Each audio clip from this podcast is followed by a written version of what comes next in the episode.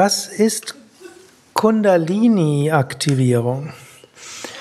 Ich habe ein Buch darüber geschrieben, die Kundalini-Energie erwecken.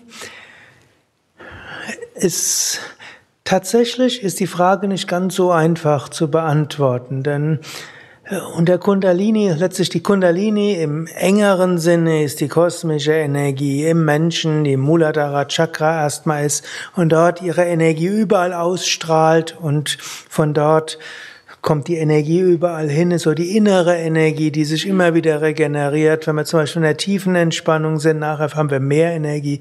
Wo kommt die eigentlich her? Es ist so die innere Energie und da ist auch die Kundalini-Energie da. Und wir können uns aufladen mit anderer Energie. Da wenn die Kundalini-Energie voll, also stark erwacht ist und in die Sushumna geht, ist es erkennbar durch Bewusstseinserweiterung und das Gefühl der göttlichen Gegenwart und großer Freude.